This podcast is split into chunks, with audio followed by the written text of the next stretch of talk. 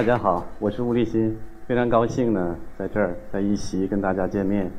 首先想给大家看一下这张照片，照片当中这个傻傻的待在那儿，手里拿着相机的人是我。然后另外一位呢，就是我想先介绍给大家的这个大赤鲸。那这是一头成年的雄性大赤鲸，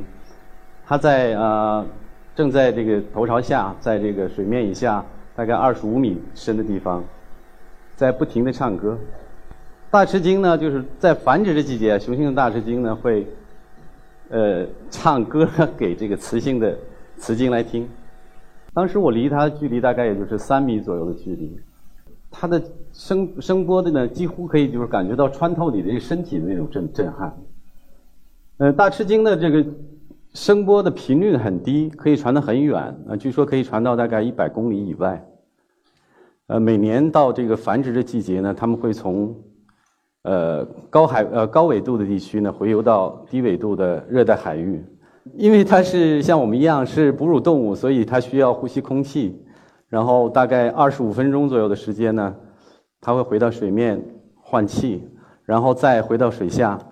就这样反复的这样不停的一直在唱，大概要几个小时不停的在唱。希望呢。有附近哪位就是雌鲸对他的情歌感兴趣，被他打动啊？呃，我们是不允许带潜水器材的，所以我也是一样，憋一口气潜到水下十米左右的地方，在那个深度呢，我是看不到水底的，然后离水面呢看上去还是有一段距离，呃，蓝蓝的，但是我总是感觉到非常恍惚，一个是听着他那种歌声，还有就是沉浸在这种蓝色当中，觉得非常恍惚。而且经常会忘掉，就是没有那个缺氧的感觉，所以必须要不断提醒自己，我得回到水面去呼吸，否则麻烦大了。然后这张照片呢，我在拍摄它的时候呢，它正好是唱完唱了一段时间，它要回到水面，我在它的正前方，正好在它要上升到水面的这个通道上。那你想象一下，就是说，呃，九米多长，像公共汽车那么大的一个野生动物，向你迎面而来。当我当然我知道它不会伤害到我，但是我心还是狂跳不已啊。可是它呢，就是一点反应都没有。马上到我身边的时候呢，它轻轻的就转转了方向，故意不碰到我。呃，刚才放了几张有关大赤鲸的照片啊，是想让大家感受一下我在这种状况下的这个激动啊，跟我现在一样，也是在心跳，但是我现在是紧张的心跳。呃。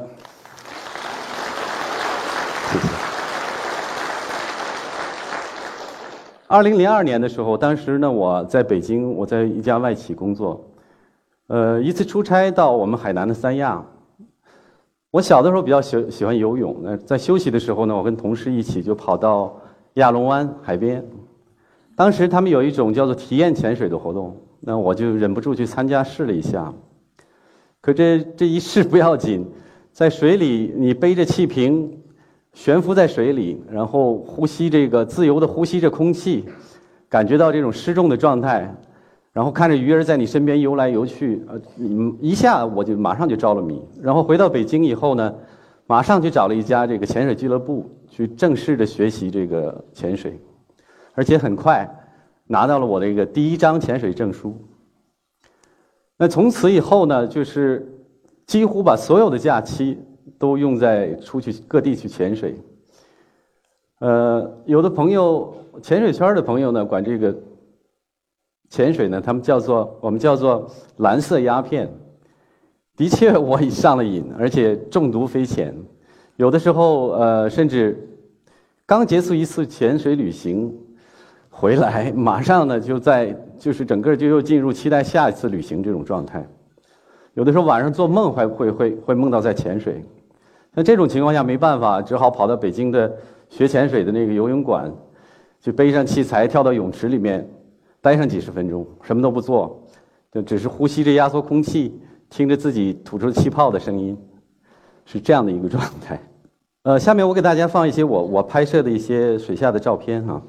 这是一种叫做海狼鱼的一种呃海鱼，呃，但是不会经常出现在我们海鲜的食谱上。它是一种呃掠食性的鱼类，但它本身也是被掠食性的一种鱼类，所以它们有一种策略是聚集在一起，在偶然的机会呢，他们会游的首尾相连的时候，然后我们潜水员呢就会管这种形就是情况呢叫做叫做海狼鱼风暴，那看上去像龙卷风一样。这是普通的这个热带海域的菲律宾的这个珊瑚礁，它有各种各样的珊瑚、海百合等等这些东西。这是一种在印尼在热带海域经常能够看到，但是不容易找到哈。在印尼的呃北苏拉维西拍到的一种叫做豆丁海马的一种生物，它呢是共生在呃柳珊瑚上面，它的形态呢长得完全跟珊瑚一样。它比较害羞，所以每次我的相机对到它的时候，它都会转过去。所以很难拍到它的正面照。它个呢很小，大概就是一公分左右，所以它叫豆丁海马。这个豆丁海马目前被发现、被命名的目前只有六种。另外一个呢，大家看到它这个海马的肚子是鼓鼓的。这个海马呢跟其他的生物不一样，它是由雄性来孕育它的幼崽的，所以这个大肚子是一只雄的海马。这也是一种有趣的生物，我们管它叫官服鱼，英文叫 Mandarin fish。为什么叫官服鱼呢？据说是有些人认为它的颜色呢像清朝的这个官员的官服一样五颜六色的。这个鱼也很有意思。平时呢，你在这个呃，它都躲在珊瑚礁的这个深处，你很难看到它。每天晚上，呃，傍晚太阳快要落山，太阳快呃快要落下去之前呢，它开始从躲藏的这个珊瑚丛中游到边缘来，来干什么呢？来寻找他希望希望的那个伴侣，而且也是在这个呃太阳落下去的一刻，他会跟找到呃找到的这个这个伴侣呢一起忘我的离开这个他的安全的这个珊瑚礁，然后升到珊瑚礁之上来交配，很短暂的时间，不到十秒钟，然后就消失不见了。就是就是说拍的时候不太容易拍啊，这是一种叫做呃长毛。呃，叫小的长毛长毛长毛龙虾，不是我们吃的那种大龙大龙虾，非常小。它在这个热带海域的这个呃，有一种桶状珊珊瑚上。大家看看这个东西是什么东西？很怪啊，有点像外星生物。这是一个呃，这是一种热带海域常见的一种鱿鱼。前面是它的呃一些触手，它做出了一个很怪的姿态，是正对着我。然后它的皮肤呢，在不断的变换着颜色，我不知道他是想要传达什么样的信息给我。这是也是热带海域比较常见的一种叫狮子鱼，lionfish，它的胸鳍、背鳍都是有很多这个刺，而且有有毒，所以它谁都不怕。所以不像其他的胆小的鱼也好，生物也好，看到潜水员靠近，它会马上的跑掉。这个完全就像一个一头狮子一样，它巡在巡狮子它自己的领地。那这种叫做呃叫做蝙蝠鱼，它是这个现在我们照片中这是蝙蝠鱼的亚成体，它的幼体呃幼鱼和亚成体和成鱼呢，颜色、形状等等完全都不一样，你根本就分不清呃，你根本就不会想象到那个就是蝙蝠鱼的幼鱼。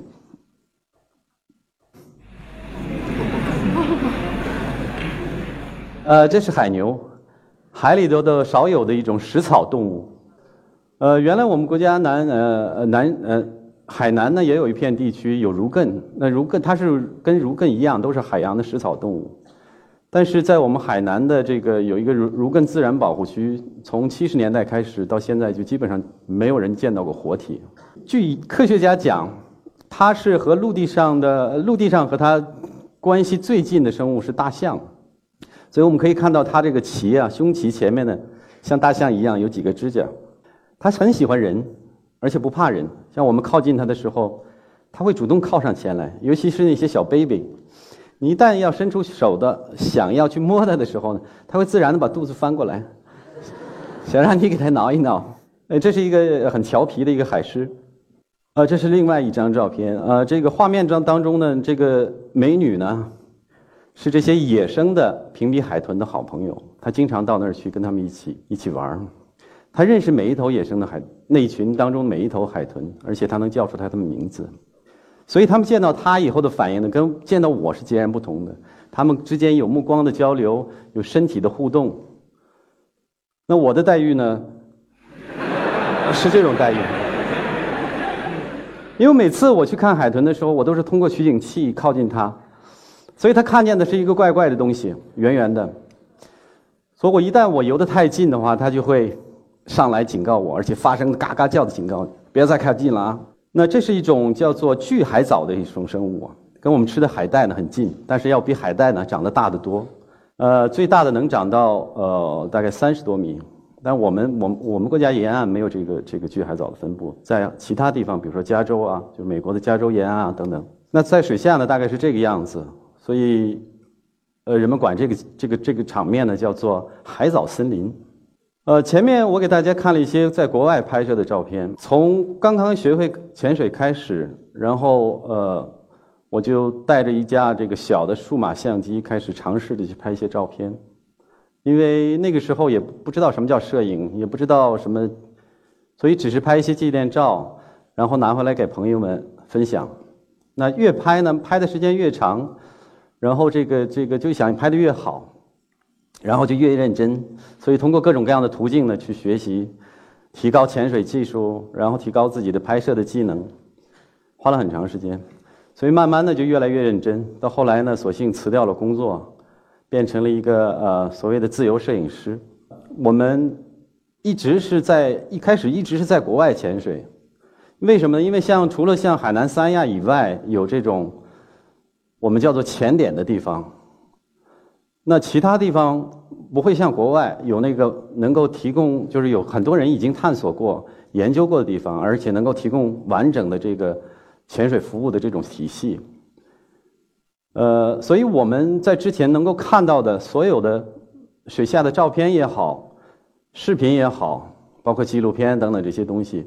包括他们的拍摄地，都是国外的题材。你几乎很难找到，就是说中国的水下的照片。所以那个时候我就想，我们应该做一些尝试，我们去找找我们自己的水下是什么样的。因为我们有那么漫长的海岸线，有那么多的河流，有那么多湖泊，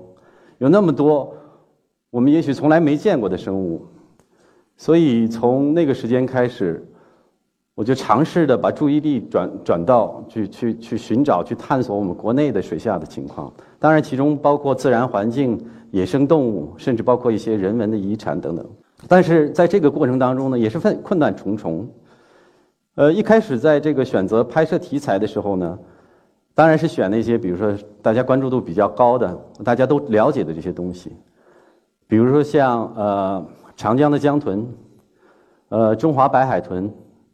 中华鲟、大鲵等等这些，只有我们自己的水域有的东西。但是后来呢，在我们尝试过程当中呢，非常非常困难，因为大家知道长江的水是什么颜色，珠江口的水是颜什么颜色，所以在那种情况下，你根本就没有办法靠到能够拍摄的距离。还有呢，就是像比如说大鲵啊等等这些，你根本就没有办法在自然环境再找到它们。也是在二零零六年。我们当时呢，就是说一些呃喜欢水下摄影的朋友一起在那个山西的平遥平遥国际摄影节搞了一个水下摄影展，那是呃第一次国内正式的搞这么一个水下摄影展。当时我们的想法呢，也是想通过我们的作品，能够让更多的人喜欢这个水下世界，了解水下世界。其实包括我自己也是一样，从一开始的时候，刚开始学潜水的时候，根本就没有。什么，呃，热爱自然啊，保护自然这种概念，真的根本没有。在那个后来的潜水的过程当中，认识了很多世界各地的朋友，才知道我们要保护自然环境，我们要爱护生物等等这种，才有这种感觉建立起来。所以，我也希望通过我们的这样的工作，来把这这种这种想法或这种感觉传达出去。后来有一次在这个参加一次野生动物考察的时候。我们这个考察队当中的队员当中有一位青海的朋友，他给我讲有关青海湖黄鱼的故事。大家都知道青海湖啊，我们国家最大的一个内陆呃最大的湖泊，它也是一个最大的咸水湖。那黄鱼呢是在青海湖当中我们知道的唯一的一种鱼类。由于这个青海湖呢，它是高海拔、低水温、高盐碱度，呃，所以每年到这个六月下旬的时候呢，这个青海湖里面的黄鱼呢，它会。呃，都集中到就是青海湖入湖的这条各条河流当中去，然后逆流而上向上回游，就像我们在电视里看到的什么大西洋鲑鱼啊、太平洋鲑鱼一样，规模很大，而且因为它那儿河流都不大嘛，所以这些鱼在水里面呢显得特别数量庞大，黑压压的。它们会在回游的过程当中，然后不断的交配产卵。这是一个即将孵化的这个黄鱼的卵啊，它大概孵化期大概十几天，十三天左右。当然了，它也会遇到一些，比如说障碍，比如有落差的地方。这个自然的落差，比如说这条河不是很大，比如像一米左右的有这种石头啊，它会像其他鱼一样，它会小鲤鱼跳龙门，它会跳过去。但是遇到就是人类修建的这种大坝，那就没有办法过去。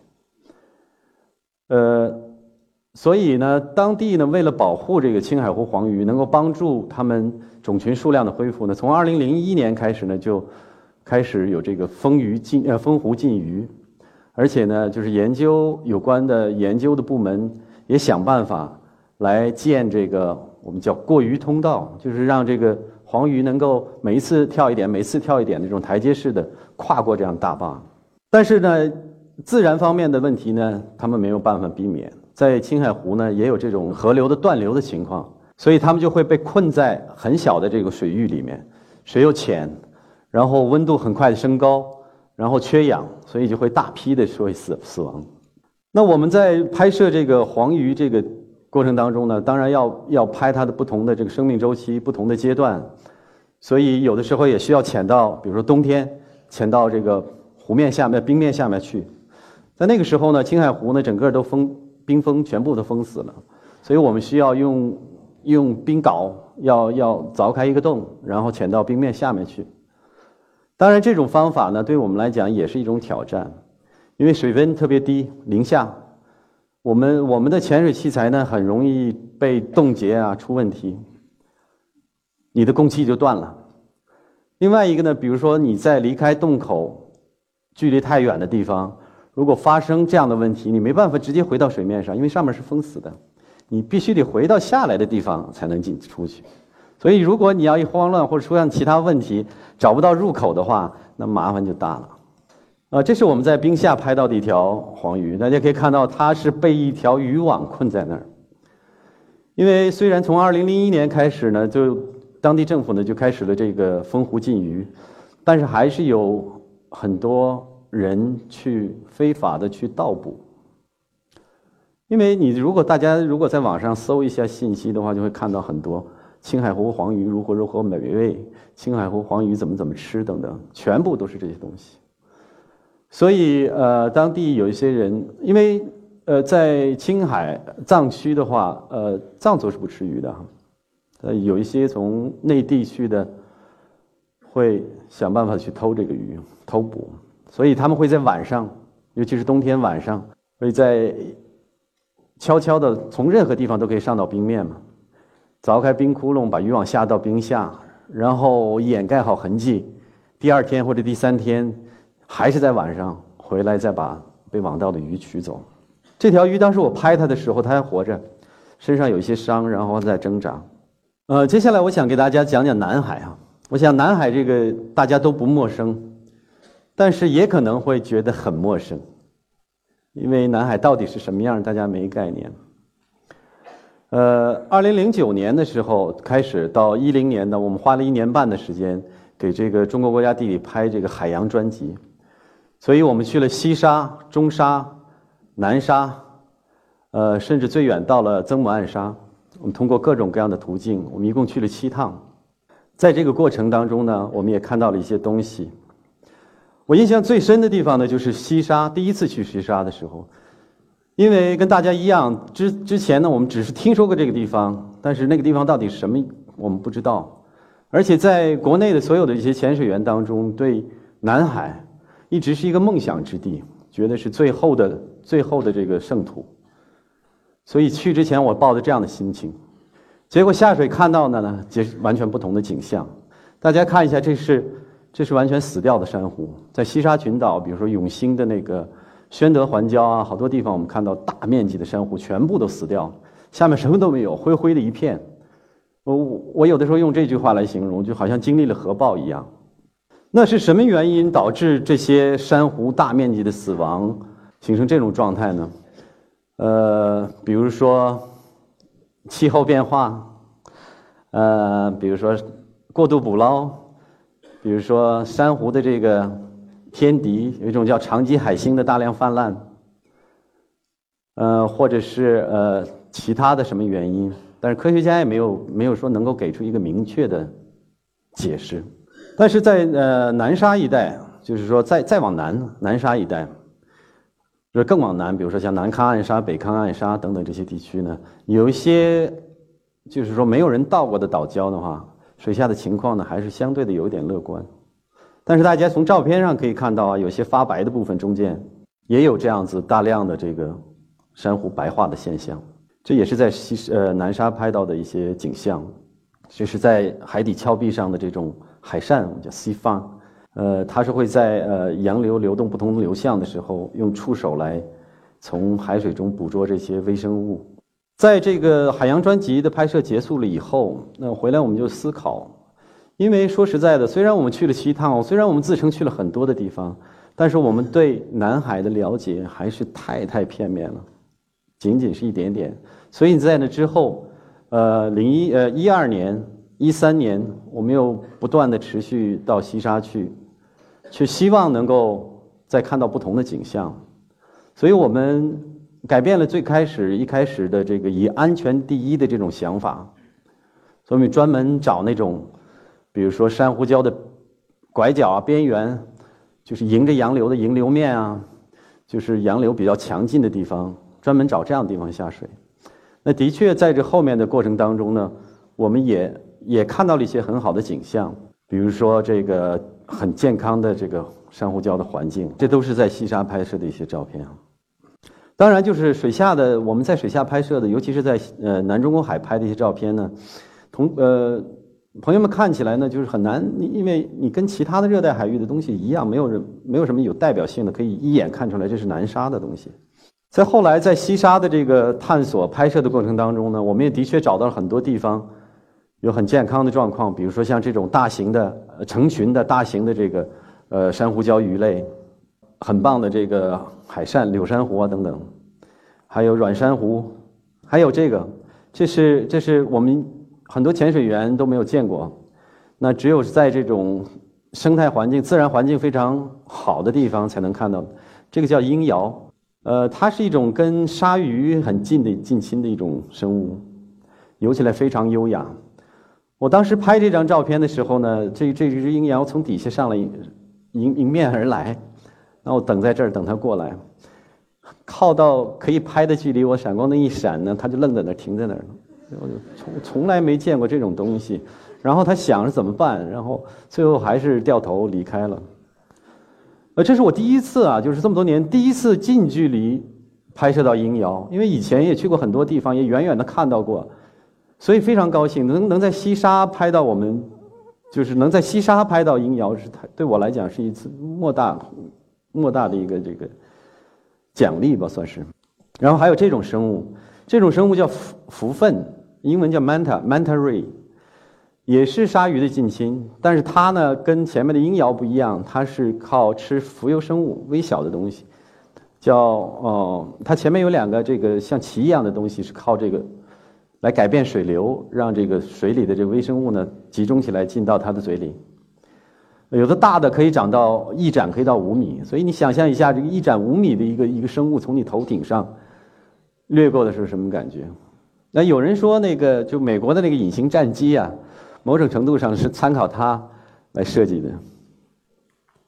这也是潜水员的梦想，有很多潜水员潜了很多年都没见过它，但我们在西沙看到它，所以这就完全颠覆了我们一开始的想法。我们西沙完了，我们南中国海什么都没有了。所以还是有希望，也的确如此。我们在后来的这个探索啊、拍摄的过程当中，又重新的仔细的去观察我们曾经看到过、我们认为彻底完了的地方、彻底毁灭的地方。我们真的发现了新的，就是这些造礁石湖山山呃造礁石珊瑚的新的珊瑚的附着开始生长，开始有了恢复的迹象。所以这是很令我们开心的事情。所以在今后，比如我们还会持续的、不断的再去、再去拍摄。呃，二零一二年，大家都知道，二零一二年成立这个三沙市，然后二零一三年呢开始有尝试性的有这种西沙旅游，大家都听说过这个椰香公主号，可以带少量的游客到西沙去旅游。呃，当然这是件好事啊，大家在座的大家将来也有可能会去到西沙看看它到底是什么样。但是我希望我们今后所有要做的事情，都是能够在真正的科学的研究的基础上。然后在能够完全完整的保护、尽可能的保护这个西沙海域的自然环境的条件下来进行。呃，所以我们希望将来不不会再看到就是我们前面看到那种画面。今天给大家看了一些我的照片，分享了一些我的经历，希望能通将来通过我们这些水下摄影师的这个镜头，能给大家展现更多中国的水下的这神秘的世界。但是我也同时希望呢，在座的各位，将来有机会像我一样去尝试一下，到时候你会发现，呃，到了水里你会发现，它是一个完全的、完全不同的世界。好，谢谢大家。